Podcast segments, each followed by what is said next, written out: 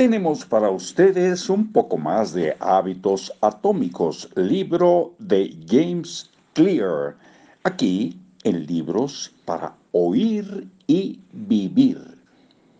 Te hacen creer que tienes que elegir entre la construcción de hábitos y la obtención de la libertad.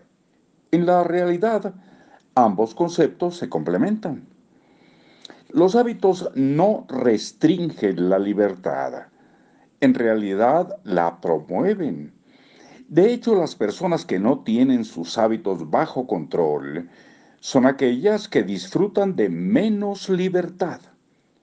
Si no cuentas con buenos hábitos eh, financieros, por ejemplo, siempre estarás luchando por conseguir dinero para completar la quincena. Si no tienes buenos hábitos de estudio, siempre vas a sentir que el resto de la clase te deja atrás.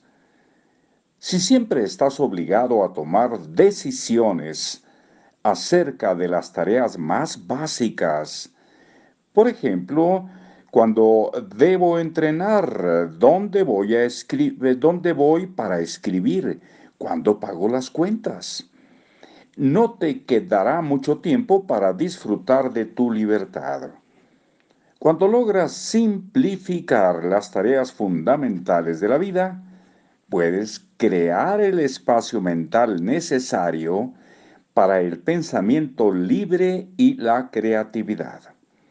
Del mismo modo, cuando tus hábitos se realizan de manera automática, porque ya están encriptados en tu cerebro, cuando los aspectos fundamentales de la vida están bajo control, tu mente se libera y tiene oportunidad de concentrarse en nuevos retos y en dominar el siguiente nivel de problemas.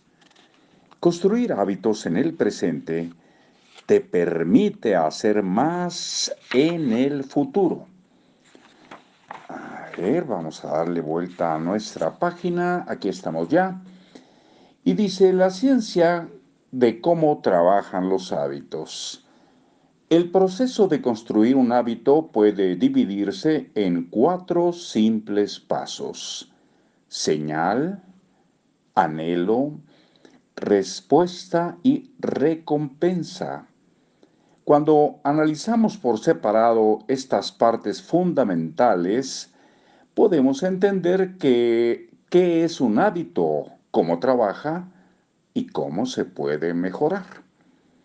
Y ponen un, eh, no sé, un diagrama, una cosita por aquí en el libro, y se le vamos a mandar a usted y a usted la fotografía. Es la figura número 5. Todos los hábitos pasan por cuatro etapas siguiendo el mismo orden. Señal, anhelo, respuesta y recompensa. Este patrón de cuatro pasos es la columna vertebral de cada hábito y tu cerebro pasa por estas etapas siguiendo el mismo orden en todas las ocasiones que se pone en práctica. Primero tenemos la señal. La señal desencadena el proceso en tu cerebro que inicia determinada conducta. Se trata de una pequeña porción de información que anticipa la recompensa. Nuestros ancestros prehistóricos se mantenían atentos a señales que indicaban la localización de recompensas primarias como alimento, agua y sexo. En nuestros días pasamos la mayor parte del tiempo esperando señales que anticipen recompensas secundarias como dinero y fama, poder y estatus, reconocimiento y aprobación, amor y amistad, o un estado de satisfacción personal.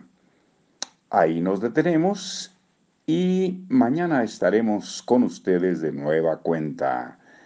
Por lo pronto, hasta hasta muy pronto.